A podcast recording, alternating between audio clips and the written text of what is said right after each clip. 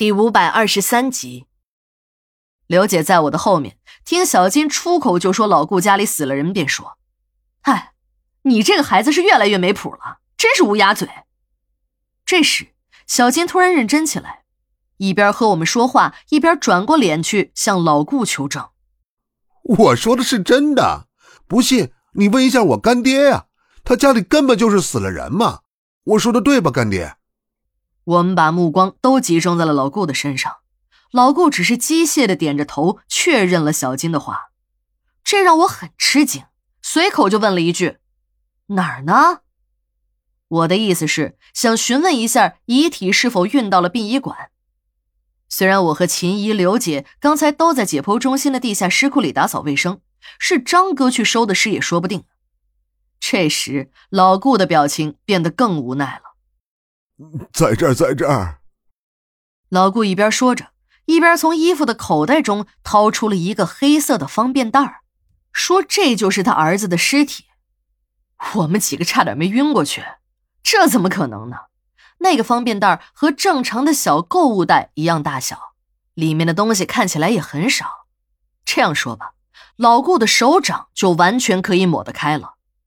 这么小的尸体，要说是麻雀的还有可能。连个死老鼠也会比这个大，怎么可能是一个人的尸体呢？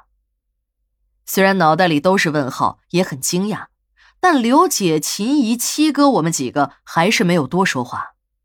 在殡仪馆工作的时间长了，也养成了一个应该问的问题少问，话语尽量简单，不应该问的问题坚决不问。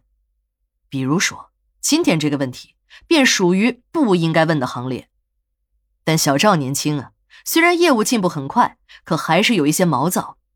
一听老顾说自己儿子的尸体在那个黑色的方便袋中，便张开嘴说了个“开”字儿。我一下子阻止了小赵。我知道这个年轻人是不相信老顾的话，张嘴就又要说他那个口头禅“开什么玩笑”。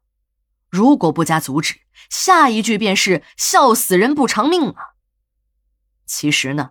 小赵对这殡仪馆里的规矩还是明白的，什么玩笑、礼貌用语是一概不能说的。比如说，丧户一进门，你说你好，人家丧户一出门，你再整一句再见，丧户家属一定会认为你这是在咒人家，骂你是轻的，揍你也说不定呢。这些常识性的东西，小赵明白是明白的，可今天一着急，这不应该说的话，还是差点没从他的嘴里溜达出来。用老王的话说，这孩子有长进，干活也麻利，可还是有点油梭子发白，短练。我拉了一把小赵，他立即意识到自己的嘴说错了话，便说了句：“我我我我我我去开开车了。”小赵说的开车不是去开运尸车，他刚开始学开车，驾照还没下来。他说的开车是去开管理给停尸间配备的那台经过改装的平板电动三轮车。这台电动运尸车呀，可是个新玩意儿，驾驶方便，运送尸体的时候让我们省了很多的力气。以前那些搬搬抬抬的活儿，现在都用了电动车。小赵闪进了停尸间，我知道这个年轻人的头脑相当的灵活，总是能在尴尬的时候为自己找个合适的台阶下去。小赵尴尬的离开了，老顾弄得比小赵还尴尬，那哭丧的脸上嘴咧了老长，一句话也没说出来。这是因为还没等到老顾张口，他的那个干儿子小金便替他说了：“哎，你们这么大眼瞪小眼的干嘛？还不相信啊？没错，我干爹的儿子以前是丢了，现在是死了，这就是尸体。没错，你们过来闻闻，味道不错。”哎，我哈喇子都快出来了。小金一边说着不着边际的话，手也没闲着，一把抢下了老顾手里的那个黑色方便袋，两只手撑开了方便袋的口，拿到了我们每个人的眼皮子底下。看看，我没骗你们吧？都仔细瞧好了，这不是尸体是啥？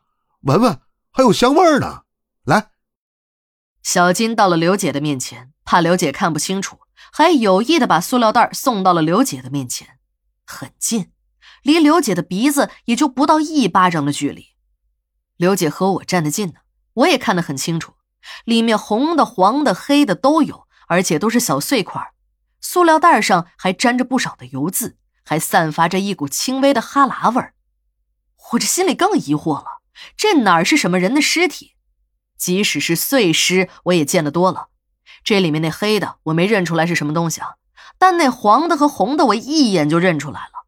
红的是干辣椒，黄的是胡萝卜，再加上那股哈喇味儿，人尸那更是不可能了。要说是从饭店里打包的剩菜，那还靠谱一点。